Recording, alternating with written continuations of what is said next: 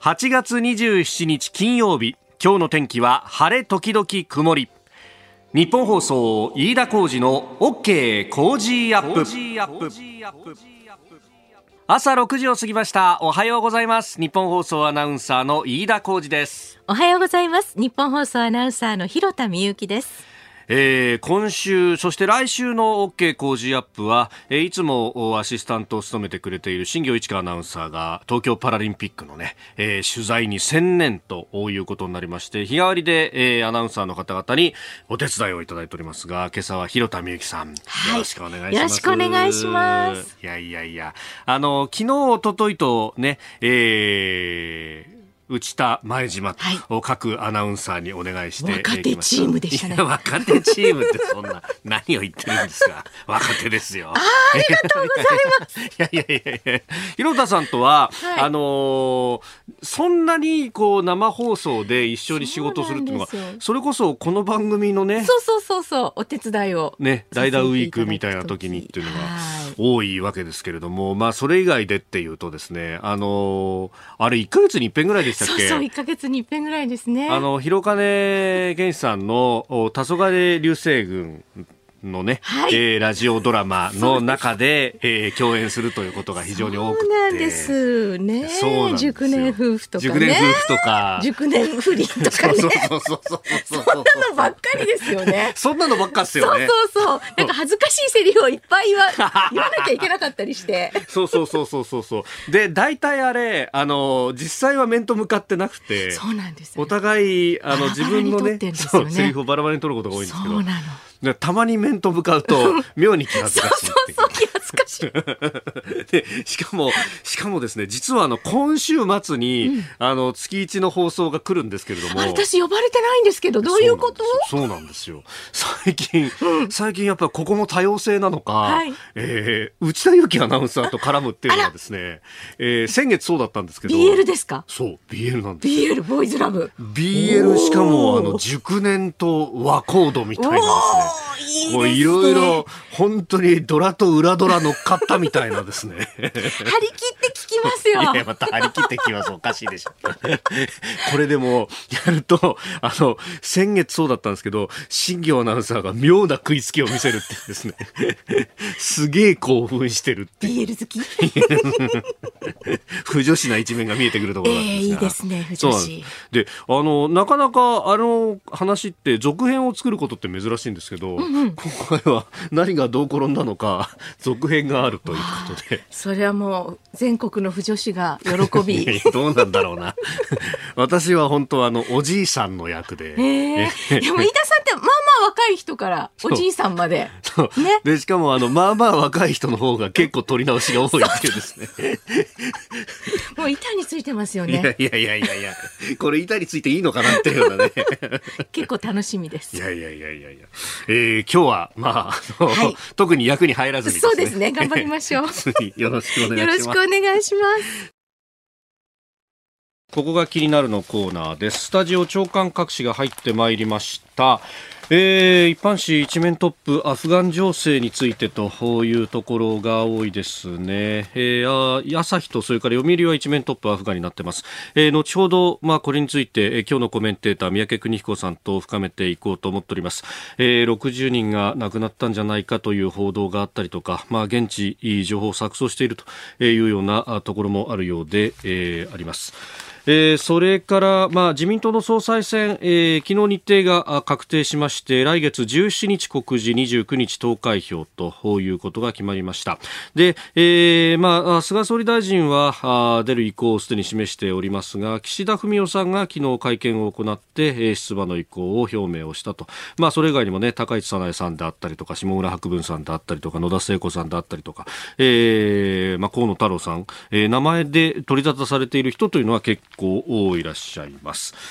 えー、というところで、まあ、これ毎日とそれから産経が一面トップで報じているというところであります。それからコロナについては東京新聞一面トップ。うん総理は見始めているというが明かりどこにというですね、えー、自宅療養が増えてるじゃないかということを一面トップにしております。で各紙ですねあの写真入りで、えー、大きく載せて、まあ、一面トップで載っけてるところも多いのが、えー、東京パラリンピック昨日3日目を迎えまして競泳男子100メートル自由形、えー、運動機能障害の部で、えー、鈴木孝之選手が、えー、金メダルを取ったと、え、いうこと。そして、えー、富田宇宙選手銀メダルと、えー、400メートルの自由形、えーというですね、まあ、快挙について、まあ、これね、あの、読売は結構大きく報じていますし、まあ、それ以外も顔写真付きで鈴木選手を取り上げているところなども結構あるんですけれども、うん、朝日新聞はそれをですね、一面どこ探してもないという、まあ、あの、探してみるとですね、結果だけが、えー、文字で書いてあるというのはあるんですけれども、うんえー、この辺の扱いの違いっていうのはね、えー、いろいろ、まあ、カラーがあるなと。まあ、それ以上に思うのはですねですね、スポーツ新聞は、えー、一面トップでこの金メダルっていうのを乗っけているところが実はないと。まあ、あの、プロ野球がね、確かにセリーグ、特に上位3チーム談合になっていて、非常に面白いというのはもちろんあるんですけれども、ただ、オリンピックの時はあれだけ一面から大展開でね、大騒ぎしてたのになというのを考えると、何かアンバランスな気もしたりもいたします。まあ、あの、パラリンピックについてはね、後ほど新業アナウンサーにじっくりと伝えてもらおうと思っております。えー、そしてそうそのパラリンピックについてですけれどもねテンプルさんという方品川区64歳の方、えー、昨日のこの富田宇宙選手の銀メダルについて、えー、400メートル自由形でパラリンピックの競泳視覚障害の部。私の知り合いで社交ダンス仲間の富田宇宙君が自己ベストの銀メダルを獲得しました。レース内容はもちろんですが終了後のインタビューにもグッとくるものがありました。私と同じ目の疾患、えー、網膜色素変性症ですが、えー、この疾患と戦っている多くの方々に勇気を与えてくれるんじゃないかと期待し応援していますと。えー、今までのさまざまな方の支えにね、はい、感謝をしてちょっと感極まるようなところもありましたけれども、本当なんかいろんなこう可能性であったりとかね、えーえー、そういうのを感じると私もあの子供と一緒にこう中継見てたりなんかすると、はい、どうですか？子供のねやっぱ食いつき方がすごいねと。うん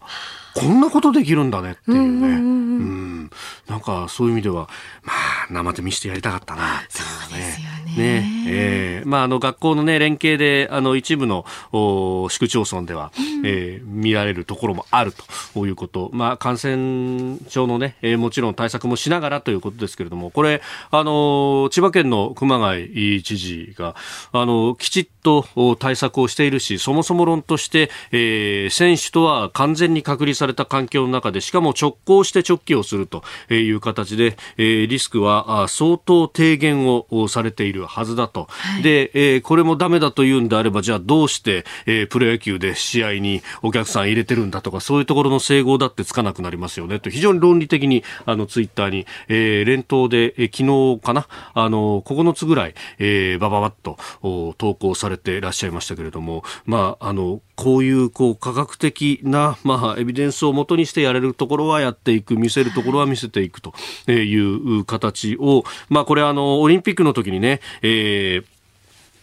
あの宮城の村井知事がサッカーの試合でお客さんを入れるよっていう時に、はい、まあ、あの、その時は結構批判されたりなんかもしてましたけれども、あれね、実は宮城の村井さんだけじゃなくって、同じような決断は実は静岡の川勝さんだってしていて、えー、伊豆の国市のね、あの、ベロドロームには結構お客さん入れて盛り上がってたっていうのがあるんですが、はい、うん、このところ、ここのところはあまりこう取り上げられずにっていうのはですね、やっぱり何か、あの、オリンピックやパパラリンピックそれが自分たちの政治的な立場を補強するために使われているんじゃないのかっていうところを如実に感じるところがあって自民党の推薦もあった村井さんと、まあ、野党統一候補的な存在であった川勝さんで同じ知事なのに何が違うんだろうなっていうのはちょっと違和感を感じるところなんですがいずれにせよですね、えーアスリートの皆さんのその汗は本物だろうと。まあ、その辺は後ほど新行さんに熱く語ってもらおうと思っております。ここが気になるでした。さあ、この時間は東京パラリンピックの興奮をお届けします。東京2020パラリンピックレポート。昨日は日本競泳で、えー、代表選手2つのメダルを獲得。待望の金メダルも出ております。鈴木孝幸選手、昨日もね、あの、新業さんレポートしてくれましたけれども、リオの悔しさを晴らすと、えー、いうことで、えー、昨日の、お、おとといですね、25日の男子50メートル平泳ぎ銅メダルに続く2つ目のメダル獲得。さあ、では東京アクアティクスセンターで競泳を取材しました新業アナウンサーとつなぎます。新業さんおはようございます。おはようございます。おはようございます。平田さん。いやー、このお二人の音声聞いても、やっぱグッとくるものあるね。はいグッときますよね。私も日本勢初の金メダル目撃しましたし、そして富田宇宙選手の力強い泳ぎも、あの、しっかりと見てきました。二、うんうん、人ともいい泳ぎだった。いや、本当素晴らしかったですよね。鈴木選手のね、ま、あの、逆転劇すごかったよな。いや、すごかったですね。あの、2位で、あの、50メートルターンしてからトップのイタリアの選手にこう、徐々に徐々にこう追いついてって、残り10メートルくらいのところで並んで、そこから一気に抜いていったというですね、もう本当まさに劇的な勝利、しかもパラリンピックレコードです。そうか、そうだよね。そうなんですよ。しかもですね、あの、2日続けてのメダルですけれども、はい、タイムスケジュールで考えますと、午前中予選やって午後決勝ですから、2日間で4つのレースを泳いでるんですよ、鈴木選手。そうだよね。よく待てないよな。はい、いや、本当そうなんですよね。もちろんそのね、予選は決勝に向けて調整している部分あるとはいえ、うん、しっかりその記録を出して、しかも金メダルというですね、すごいですよね。うん、あの、鈴木選手っていつもこう、冷静で落ち着いている印象があるんですけれども、昨日はですね、泳ぎ終わった後、こう、ガッツポーズが自然と出たということで、このガッツポーズについて記者に聞かれたところですね、はい、やりすぎました。後で消しておいてください。反省していますと そうなん答える場面もありました。へえ、自分の美学とは違うっていう感情が出たところなんだね。なんですかね。ついつい出ちゃったというところで。で、鈴木選手今後の出場種目としては、はい、明日8月28日150メートル個人メドレー、うん、8月30日200メートル自由形、9月2日50メートル自由形ということで。すごいいね。まだまだ出場されるんですよ。超人だな。いやー、もうここからも楽しみですよね。ねはい。さあ、そして視覚障害のクラス S11 男子400メートル自由形富田宇宙選手銀メダル、はい、えー、4分31秒69で日本新記録、そして、えー、アジア新記録マークしました。うん。あの泳ぐ直前に鈴木選手、うん、あのあ鈴木選手の金メダルを知って、うんうん、すごく嬉しかったそうで自分もこれに続いて、日本のチームをこう勢いづかせようと思ってレースに臨んだんだそうです。積極的な泳ぎだったよね前半からこう仕掛けていってというか。そうなんですよ。まさに前半から速いペースで入って後半でこう粘って勝つそういった戦略で臨んでいまして、後半最後の100メートル本当に苦しかったと、もう死ぬかもしれないと思ったと。でも、最後はもう気持ちで泳ぎ切ったと。話していましたね。ねえ。視覚障害のクラスで、あの、さっきね、メールも紹介したんだけれども、網膜色素変性症、はい、あの、同じ病気で苦しんでいらっしゃる方への光にもなるっていうふうにですね、メールもいただきましたが、これ、あの、だんだんとこう視野が狭くなり、見えづらくなってくるっていう、そういうこう、気持ちの面でのいろんな葛藤とかも富田選手あったわけだよね。そうですね。もともとやっぱり視覚障害のクラスっていうのもこう、クラス分けされていて、あの、最初軽いクラスであったんですけど、富田選手は、今あの11というですね、あの、視覚障害のクラスの中でも重いクラスにこう、移動してるんですよね。なるほど。はい。で、その中で今戦っているということで、えー、この後8月30日、そして9月3日、えー、200メートル個人メドレーと100メートルバタフライ出場しますが、うん、富田宇宙選手、木村敬一選手、そして400メートル自由形金メダリスト、オランダのドルスマン選手も、あの、また出場されるということで、視覚障害のクラスはますます熱いレースが見られるんじゃないかなと思っています。うん、なるほど。しげさん、今日も暑いそうですけれども、ちょっと、はい、熱中症気をつけて頑張ってね。はい、頑張ります。はい、どうもありがとうございました。ありがとうございました。ありがとうございました。えー、以上、パラリンピックレポート、新業アナウンサーでした。さあ、次第はコメンテーターの方々とニュースを深めてまいります。この時間からご登場、今朝のコメンテーターは、外交評論家、内閣官房参与、三宅邦彦さんです。おはようございます。おはようございます。よろしくお願いします。ご無沙汰しております。はい、えー、自己検疫もやっと終わりましてですね。ねやっとシャバに出てまいりました、ね、シャバに出てまいりましシャバ暑かったですね。暑い。本当昨日なんかもね、大変な暑さでしたけど。はいね、あのー、前回のご出演2週間前でしたけれども、はい、ワシント本からの、えー、出張から帰ってきて、はい、で自己隔離の真っ最中ということで、えリモートでご出演い。ただきました、はい、あまりあの違和感なかったですね。いやそうなんですよ、ね、やってると。そうそうそうそう、う。ん、音も良かったし。そうそうそうそう。三宅さんあのスタジオをねそうなのきちっとお家の中にもそれはいいんですけどあのねやっぱりスクープアップの風圧がないんだよね。あれがないと寂しいですよねやっぱね。でしょ、うん、物足りなかったでしょ？扇風機前に置いとくかなと思って。いやあの僕の代わりに猫ちゃんが猫ちゃんがね。そうそうそうそう。失礼しました。でも2週間の自己隔離とはいえなかなかこう外に出れない環境っていうのはどうでしたか？あのハウスアレストって自宅軟禁ですよね。うん、でもちゃんと守りましたからね。うん、そうするとね、アプリがあってね、はい、まあ、1日1回、ね、お前どこにいんだと。聞いてくるわけですよ、はい、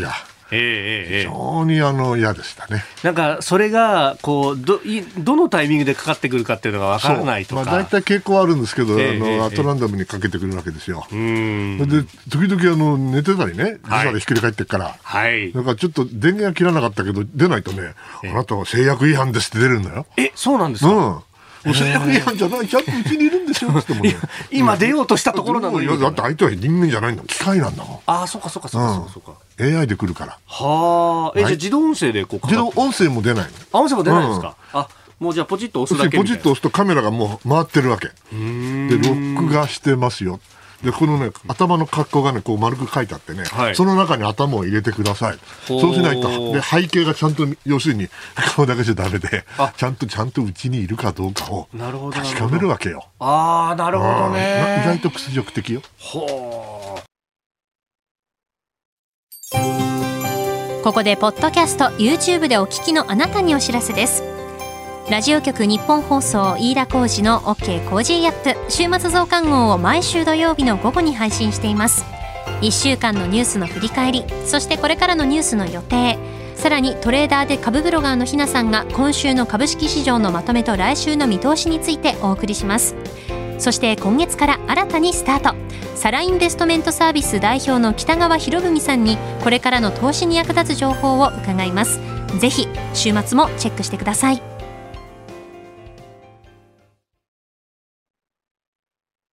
三宅さんには番組エンディングまでお付き合いいただきます。では最初のニュースこちらです。コロナの医療提供体制などを与野党が議論。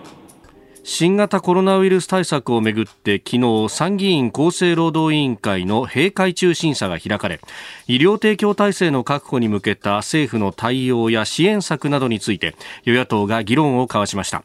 緊急事態宣言の解除の基準について政府の分科会の尾身会長は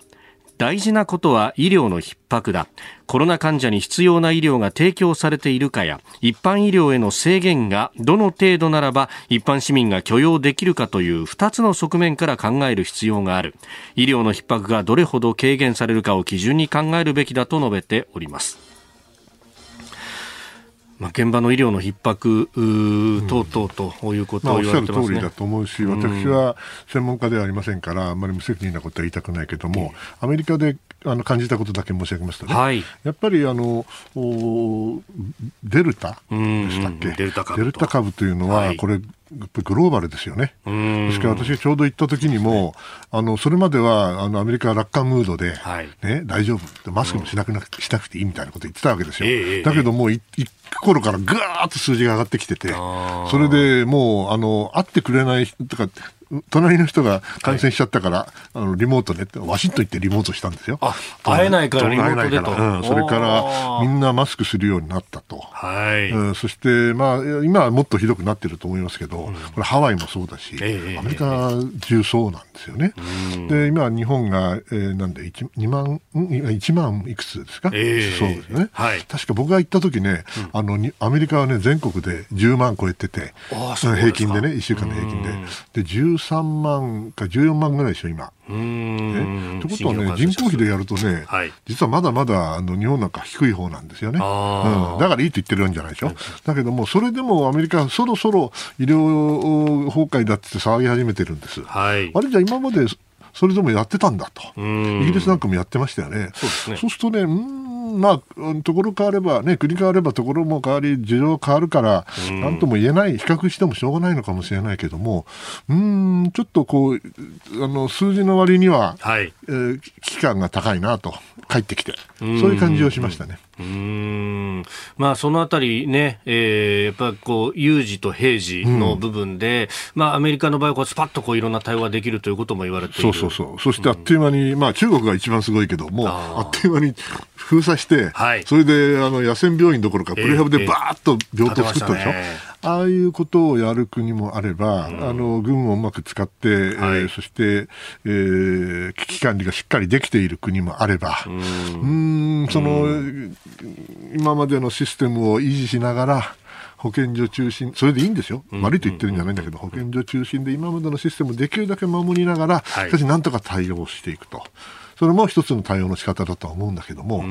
一気にドカンとやる国もあればそうでない国もあり、えー、そしてその出てくるインパクトの大きさによっては、はい、今までのやり方では対応できないと判断をして、えー、ロックダウンをちゃんとやってる国もあれば、それができない国もあるということだと思いますね。まあ、それぞれの国が、まあ、いろいろこう悩みながら、政策を選択していってるとは思いますけど、ね、いずれにせよ成功している国はありませんから。うんね、あのやってる国、はい、うまくいってる国なんかないです、一つも。みんな困ってます。しかその意味ではお互い様だと思います。ですね。だからこれをそのねいろんなこう形容の仕方ありますけれども、はい、あのジャーナリストの佐々木俊直さんは撤退戦だというふうにこう形容していて結局どう頑張ったってどこかにこう犠牲であったりとか亡くなる方が出てしまう、うん、どううまくやるかの部分なんだけどこれっていうのは評価されづらいっていうそれは危機管理ですよね。でそれは残念ですけどダメージコントロールなんですよ。ダメージコントロールでもダメージコントロールはやらなきゃいけないんですよ。のほうずにあのダメージを受けたままだともっと悪くなるね。そうすると医療というものとダメージコントロールという意味での危機管理を、どっかでうまく結合しないと、今、医療だけではこれ防げない。うんところに来てるんじゃないんでしょうか。で経済だとか生活だとかっていうのも当然ありますからね。えー、コロナの医療提供体制について与党が議論、昨日の閉会中審査について、コロナについてのお話でした。おはようニュースネットワーク。この時間取り上げるニュースはこちらです。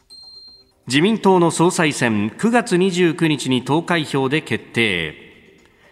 自民党は9月末の任期満了に伴う党総裁選の日程を9月17日告示29日投開票と決めました。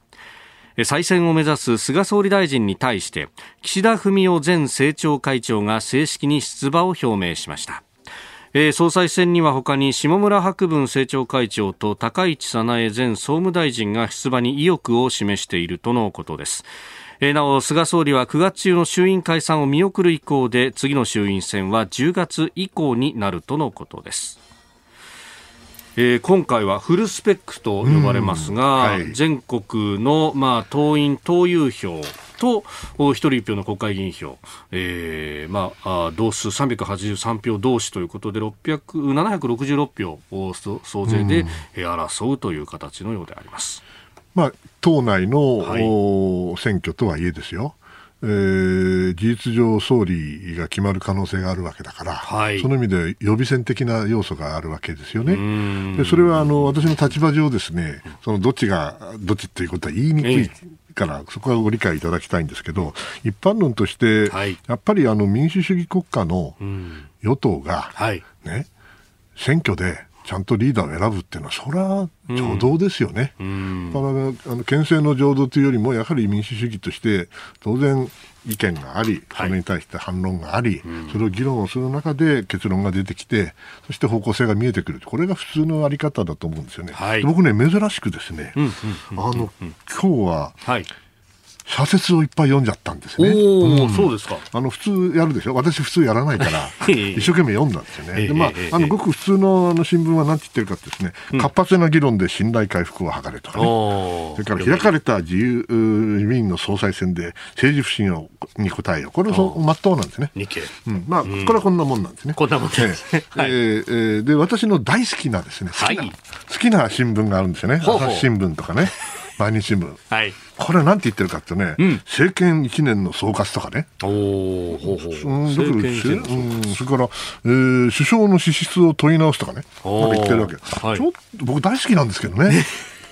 ちょっと違うかなっていう感じがするんですよね。うん、僕は最も大好きな新聞があるんですよね。はい、東京新聞。えー、なんて言ってるかっていうとね、えー、自民党総裁選、党利党略の日程設定だ。ちょっと何言ってんのってよくわかんないんだけど、はい、党利党略の日程設定って、だって政党の中でやるんだから党利党略に決まってんじゃん。まあまあ、そうですね。そうですね。そうでしょ。うで、私はね、なぜ、これ見てね、カチンとしたっていうわけじゃ大好きな新聞ですから、はい、あの、カチンとしたわけじゃないんですけども、えー、党利党略とおっしゃるけど、うん。こうやって党の中で、はい。ちゃんとね、党員まで入れて、公明正大な選挙をやってれ、はい、それでリーダーを選んでる。これ、民主主義の基本中の基本ですよね。はい、あれ、ちょっと待ってよと、なんか、あの名前は言いませんけどね、うん、今日なんとかってあるじゃないですか。はい。ね。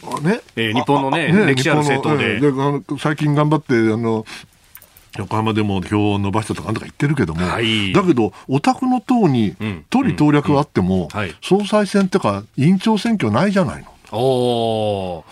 聞いたことないですね。聞いたことないですよね。あの、どなたがリーダーの方か私よく存じませんけど、うん、長いですよ、彼も。20年以上やってらっしゃいますか、選挙あったんですかね。どうなんですかね？交代もない。選挙もない、ええええ、すごい政党ですよね。それが民主政党なのかなと私はこれを見て思ってしまった。ちょっとあの大好きな新聞ですから、それ以上あの批判はしたくないんですけども、はい、やっぱりあの予備選をやる、まあ、予備選の弊害ももちろんアメリカにはあるわけですが、はい、しかし、できるだけ多くの人が、ええ、あの現実をちゃんと見てね、うん、そして、うん、あの難しい中でリーダーを選んでいくとい。うのは、これは当たり前の話で、それやってない人たちにに言われたくないなという気はいたしますね。はい、まあ、で今回、これ、フルスペックでやるってことになると、うん、当然こう、いろんな議論が出てくるし、こう地域地域でこう事情が違ったりだとか、はいはい、ね、コロナ一つ取ったってそれは需要が違うところもあるし、まあ、それだけじゃないですよね、政策で議論しなきゃならないっていうのは、安全保障だってそうだし。そしてもちろん政権の安定っていうのは日本全体にとっては大事なことですよね。同時にリーダーを変えるということも民主主義であれば必要ですよ。はい、それからこうやってフルスペックでやるってことは、うん、やはりあの国会議員とは違う民意がやっぱり証明されると思う。しかしそこでその今のような状況の中でね、はい、果たしてそのリーダーを変えるか変えないかということを一人一人が責任を感じながらね、はい、判断をして投票するっていうのはもう本当にあるべき姿だと私は思いますけどね。でそれが通り登録って言われちゃうとねちょっとねそうですね。違うんじゃないかなっていう気もします。当然ながらその先の選挙ってものもこう意識しながら党員の方々特に実際の選挙になったら自分たちがまあ手足となって働くっていう人たちだから、そして危機感は当然あるでしょうからね。それでしかし危機感はそれは選挙のこともあるかもしれないけどこれコロナの問題っていうのは、はい、これ先ほど申し上げた通りこれ世界中の問題なんですよね。ですから、その日本だけがあの別特別ではないということを考えると、はい、やはり現実的にしっかりと考えて将来のことを考えてほしいというのが私の気持ちですよね、えー、そして続いてのニュースはこちらのニュースです。北朝鮮が来月28日に最高人民会議を開催へ。北朝鮮の朝鮮中央通信は26日国会に当たるとされる最高人民会議が来月9月28日に平壌で招集されると伝えました。北朝鮮は長引く経済制裁や新型コロナウイルス流入を防ぐ国境封鎖に加え水害と干ばつにも見舞われ食料事情が厳しくなっているようです。食料政策を含む経済政策や体制結束を図るための人事問題などが議論されるとみられております。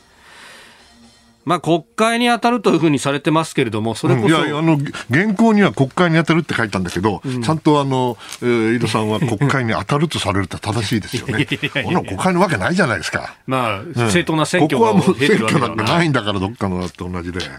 というなるとね、まあ、これはあの何かやっぱり、えー、最高人民会議をこういう形でかやらなきゃいけないってことは、はい、なんか問題があるっていうことですよね。特にああいう国々の、はい、このこの種のあのシャンシャンのような、えしかし、えあのいろんな法律を作ってるわけでしょ？はい、それをねやっぱりじっくり見てみるとね、うん、意外と面白いことが分かるんです。大体ね、はい、中国も同じなんだけど、あのなんか法律作ると、もしくはなんか指令を出すとか命令を出すとか、うん、ね、うん、あの共産党は愛されなきゃいけないとか、あ,、はい、あるでしょ？ありますね。愛されてないからなんですよね。なるほどなるほど。愛されてれば愛されてなきゃいけないなんて言う必要ないわけでしょ。そうですね確かに。そうすると、そのようなあの意地悪な視点で見てみるとですよ、どうなるかっていうとね、はい、今回の会議では、うん市軍発展法、まあ、市と軍、あの、おそらく地方でしょうね。ええはい、市軍発展法の採択。あ、要するに発展してないってことですよね。なるほど。ああこれな、もう何十年やってるか知らないけど、え、これダメだっていうことです。今相当苦労してるってことですね。その次に、人民経済計画法って、計画がうまくいってないってことですよ。なるほど。ね、そうですね。うん。計画経済ずっとやってきたはずなのに、どうしてうまくいかない？それを修正すると。うん、修正するようですね、えー、それから国際社会による制裁、えー、コロナ等の国境封鎖の長期化で経済難があって、うん、さらには青年教養保障法ってなんだね。青年教養保障法。ってことは教養がないってことですね。うん、これ保障しようがないでしょ、教養がない人たちに。若者らへの思想統制か。あ、そうか。教養ないんだ。というふうに考えると、はい、結構苦しんじゃうの？と、ね、それで勇ましいこと言ってたけど、はい、まあ、アメリカはもうアフガニスタンで忙しいし、そうですね、誰もなんか振り向いてくれない、かまってかまってかまってっていう感じなのかな、もしくはやっぱり相当なあの水害干ばつ、それからさらにはコロナ、はい、考えるとね、相当厳しいところに追い詰められてるんじゃないかなっていう感じがするんだけど、ちょっと意地悪すぎるかしら。うん。いやでもこういうタイミングこそこう日本に対しても何かアプローチしてくるそうですね。あの彼ら苦しいんでしょうね、えー、ですからいろんな形でその本当は援助なり支援が欲しいはずなんだけど、はい、それはなかなか言えないんでしょうな。うん。ですからその意味では少しあのうん水面下の駆け引きというか綱引きというか、えー、そういうことをちゃんとやって、いいチャンスを、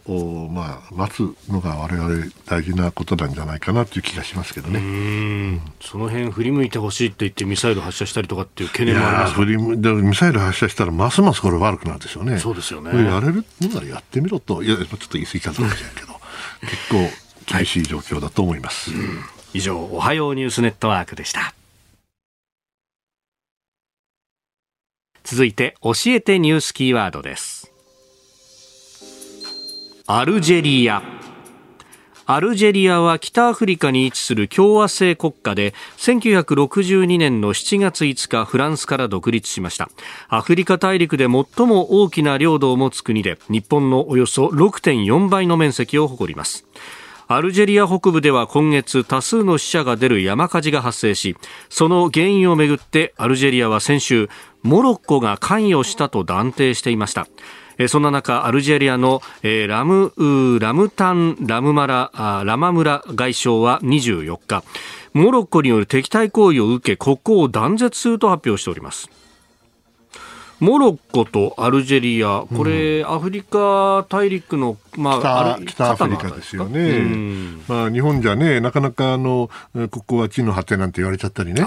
それから春日の女っていうね、はい、歌もありました、僕は、えー、あの世代がちょっと違うんだけども、僕はあの中東専門だから、はい、アフガン、実はあのごめんなさい、アルジェリアの、ね、担当になったことはないんだけども、えー、まあ、フランス語圏ですよね。はい、ですから、その意味ではね、あの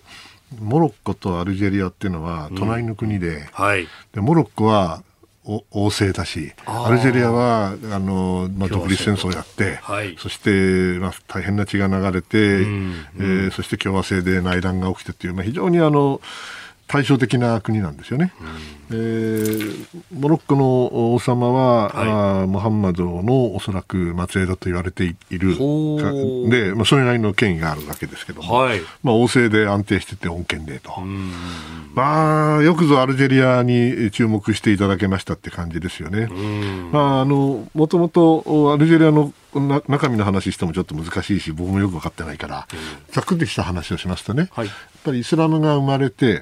そしてアラビア半島で生まれましたね、はい、そしてそれが、まあ、爆発的にあの拡大していくわけですよ、えー、エネルギーがありました。そして、えー、一方では、まあ、イランそれから中央アジアまで行くんですけれども、はい、もう反対側はですね、えー、北アフリカエジプトからリビアに行ってアルジェリアに行ってモロッコに行ってでモロッコ行ったらあ海の向こうに、はい、スペインって国があってあ一番えっつって行って、はい、でスペインで、えー、大学を作ってそして、えー、イスラムの人たちがですよ、アラブ人ですけれども、アラビア語でヨーロッパ人、あの時は遅れてたうん、遅れていた暗黒の時代でしたから、ヨーロッパ人にアラビア語でギリシャ、ローマ文化を教えてやったんですよ。ああ、なるほど、なるほど。はい、そのあの流れが、その、はい、まさにアルジェリアからモロッコ、そしてスペイン、コルドバってこういうふうになるわけね。ああ、アルハンブラ宮殿とか、ね、そうそうそうそう、うん、ですからね、その当時のあのイスラムはまあ素晴らしかったし、今が素晴らしくないと言ってるんじゃないけれど、うん。その意味ではこのアルジェリアっていうのはそこの中の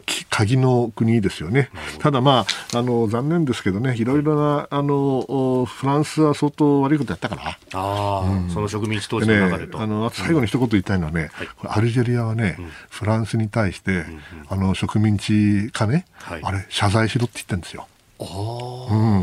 ね、日本はある意味で謝罪したけど、はい、フランスは絶対に謝らないね。うん。絶対に謝らない。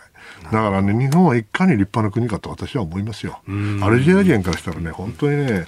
ぱりフランスにやられたことは、怒り心頭だと思うんで、それだけのことがあったから、その意味ではアルジェリアと、まあ、モロッコ、特にアルジェリアの歴史をね、もう少し勉強して、はい、あの時代をね、もう一回思い出さなきゃいかんなと思っております。えー、今日のキーワード、アルジェリアでありました。引き続きよろしくお願いします。よろしくお願いいたします。レイさん、いよいよ参りました。お疲れ様のコーナーでございます。もう久しぶりだからね、これ。ね。およそ1か月ぶりですよ。そうですね。感慨深いものがありますね。深いですね。もうこのアクリル板取って、ええ、ええ、あ、じゃあ生で受けてもいいぐらい。もうワクチン打ってますから。ワクチン打ってますから。2回打ってね。はい。ちゃんとマスクしてますからね、マスク、そうです、そうです。さあ、では参りましょう。この時間、最後のニュースを、おスクーあ あ途中で笑っちゃダメだよ。ちょっと待って。真剣にやってよ。ごめんなさい。はい、アフガニスタン首都カブールの空港周辺で2回爆発 IS が犯行を主張アメリカ国防総省は26日アフガニスタンの首都カブールにある空港周辺で少なくとも2回の爆発がありアメリカ軍の関係者や民間人などに死傷者が出たと発表しました過激派組織 IS いわゆるイスラム国は26日系列のニュースサイトで IS の犯行戦闘員がアメリカ軍とタリバンの警備を突破したと犯行を主張する声明を発表しています。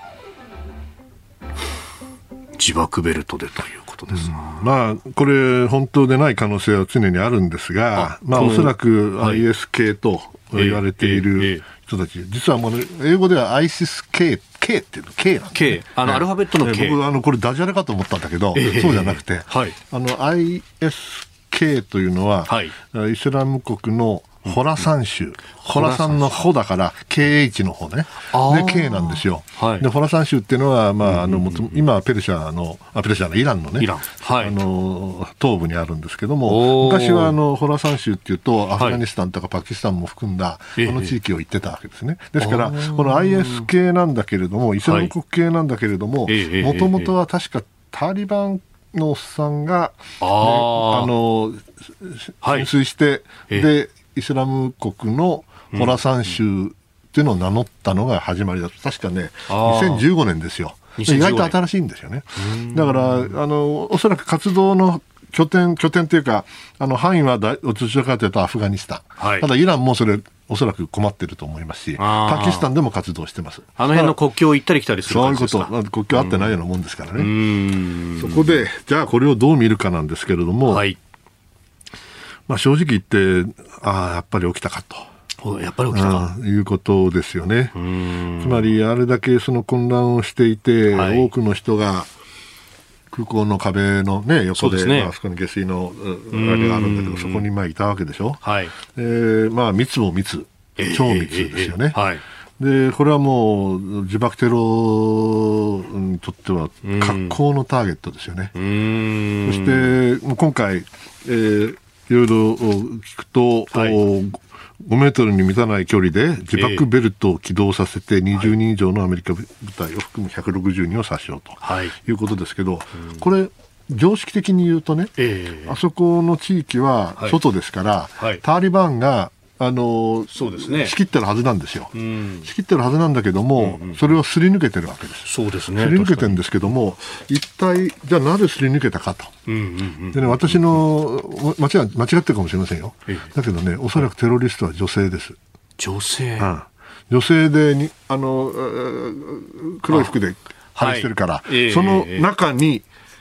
自爆ベルトをおおそらくつけてるんですよ。でタリバンは基本的にあのまともなモスリムかどうか知らないけど、モスリムですから、はい、女性のボディチェックはできないんですよ。あそうか、戒律に特に厳しい人たちでもあるし、えー、そうそうそう。ですから女性は触れないです。なるほど。そうすると抜けちゃうんですよ。今までもねこれあのアフガニスタンだけじゃなくてイラクでも、はい。はい、あの女性のテロリスト集団っていうのはちゃんといて。あそれこそクルド人部隊の精鋭って女性部隊がいてって話ありましたよね。あっちは強い方。あっちはもともと強い。あっちは強い。あれはあのイスラム系と、だってクルド系ですから、ええあの、本当にあれは強い女性なんだけど、そうじゃなくてテロリストで、はい、あの、男性だけじゃなくて女性でも自爆テロをやるようになったんですよ。これはね、まあ、彼女たちからすれば、おそらく洗脳されて天国に行けると思ってるんだろうからね、これどうしようもないんですよ。それをやられたらですね、おそらくどんな、あの、チェックポイントも、できない。すり抜ける。すり抜けちゃうと。それがついに起きちゃったってことですね。もう1週間ぐらい前、あの、声明が発表されて撤退をするんだと言って、はい、えー、そして、アフガニスタン、カブールが落ちましたよね。その時からもう、おそらく、あの、アイシス系はですね、はい、ホラサン州は、ええあいつかやるだろうと。なるほど、うん。知ってる人は知ってたと思います。アメリカやイギリスも空港の近くからね、あの離れるようにって2、3日前にあれはおそらく相当角度の高い情報が流れてきたからだと思います。ですから、その意味では起こるべきして起きちゃった。悲劇ですけどね。しかもね、僕いつもあの気になるのは、はい、あそこであの20人近いあの海兵隊員が死んでるわけですよ。そうですね。ね。で彼ら戦争して死んでるんじゃないんですよ。うん、うん。アフガンから逃げようとしている人たちを助けるために、はい、ね、殺到する人たちを一人一人でチェックして、それで飛行機に乗せる仕事をしてた。その人たちがね、こうやって亡くなっていくことをね、あの、やっぱり僕は、あの、哀悼の意を表すべきだと思いますよ。そうですね。あ怖いですよ。あの壁の外に出て、はい、そしていつ誰が、ね、自爆装置をあの作動させるかわからないところで、命命かけてやってるわけですよ。これはね、僕頭が下がると思うし、本当にあの、胸が痛い。ことですよね。なんかもうああやって亡くなると、ああ、犠牲者になったってけどね、一人一人生きてるんです。うんうん、息息子だったり娘だったりしてて、うん、家族がいて子供がいるんですよ。はい、しかも、それはあの戦闘ならともかくね、ああいう人道的なその脱出作戦をやってる人たちのところでやるっての本当に胸が痛いね。なんて卑怯な人たちなんだろうと思うけども、はい、まあ仕方がないな、残念ながら。メールも様々いただいております。はい、えー、レオンの孤独さん58歳、美容師の方、木更津から、えー、カブールの自爆テロについてアメリカ合衆国バイデン大統領は報復を宣言しました。うん、えー、日本人の避難も急いでほしいですよね。本当にその通りですね。うん、これ時間との戦いになりますよね。そうですよね。しかし、正直言って今こういう状況になると、はいうん、ますますその空港へのアクセスが難しくなるし、はい、えー、チェックは厳しくなるでしょうし、時間は過ぎていく。タリバンのこれ責任ですからね、おそらくね。そういうことですね、アメリカは少なくともそう思ってますよ、うん。うん、そして同時にタリバンもちゃんと処罰すると言ってるけど、はい、まあ、どこまでやるかわからない、えー、で、アメリカはそれは絶対やらなきゃいけなくなるんだけど、やると、じゃあ、一体、撤退計画そのものはどうなるんだということにもなりかねないから、その意味では非常に難しい選択ですよね。まあ、あのバイデンさんに対する批判が高まっていたのは事実だけども、はい、私、どっかで書いたんだけども、これで米国人の死者が出たら、この評判、評価っていうのは、またさらに一段落ちますよっていう話をしてたんだけど、はあ、最悪の事態が起きているですね。あのこうして部隊を出してっていうことに対して、うん。はい、でアメリカ合衆国大統領はその亡くなった方々に対してこうレターを書き署名をするっていう話を聞いたことあるんですが、うん、一人一人のその人生だとかっていうものがあるということを考えるとそのやっぱりこう出すっていうことに対してはものすごい覚悟が必要。そうですよでそれはあのもちろんその政治家決断する人、最高司令官が追うところは、これは日本だってアメリカだってあると思いますけれども、はい、国民の覚悟とかそういうものだとかっていうのも、合わせてこれは、必要なことなんですね、ね、ロバート・ゲイツさんという国防長官は、はい、本当はあの自動署名機でやってもいい出生命令に、一人一人ちゃんと手書きでサインをしたと。それは自分がの名前で兵士を戦場に送ること、この責任の重さを考えれば、機械にやらすわけにはいかんと。これが心の通った国防長官ですよ。うんしかもそれ自分の名前を刻むと同時に多分自分の胸に一個一個刻まれてくるんですよね。そうですよ。それがその一人二人じゃないんですからね。うん何千人になるわけですから。うんいや日本、その決断を今回したっていうのは、そうです相当な素晴らしい決断だと私は思います。ただ、でね、安全なんですかっていう人がいるんだけどね、はい、あの誤解をするずに言いますけどね、安全なわけないですよ。うん、ね、うん、安全だったら、普通の民間航空機が行きゃいいんです。はい。そうじゃないから訓練を受けたプロが行くんですよ。うん、そういうふうに理解してあげてください。で彼らはそれの覚悟を持って職務宣誓をしていくわけですよね。そうですだから我々は彼らをその守らなきゃいけないし、はい、そして称賛しなければいけないんですよね。だからアメリカ人は必ず軍人と話すときには、うん。うん。はい、Thank you for your service to our country って必ず言いますよ。うん、国に対しての奉仕に感謝をする、うん、それは日本語にならないんだよね、今は。戦後の日本には。その言葉がないの。ね、だけどね、うん、自衛隊員はみんな座ってるんですよ、ええ、国のためにね、サービサービスしてるんですよ、奉仕してるんですよ、そのことはね、ちゃんとレコグナイズ、認識してあげないと、はい、これはかわいそうです。えー、今日のスクープアップアフガニスタン情勢そしてこの国の関わり方というところまでお話をいただきました今朝もポッドキャスト YouTube でご愛聴いただきましてありがとうございました。飯田浩二の OK コージーアップ東京有楽町日本放送で月曜日から金曜日朝6時から8時まで生放送でお送りしています。番組ホームページでは登場いただくコメンテーターのラインナップや放送内容の原稿化された記事など情報盛りだくさんです。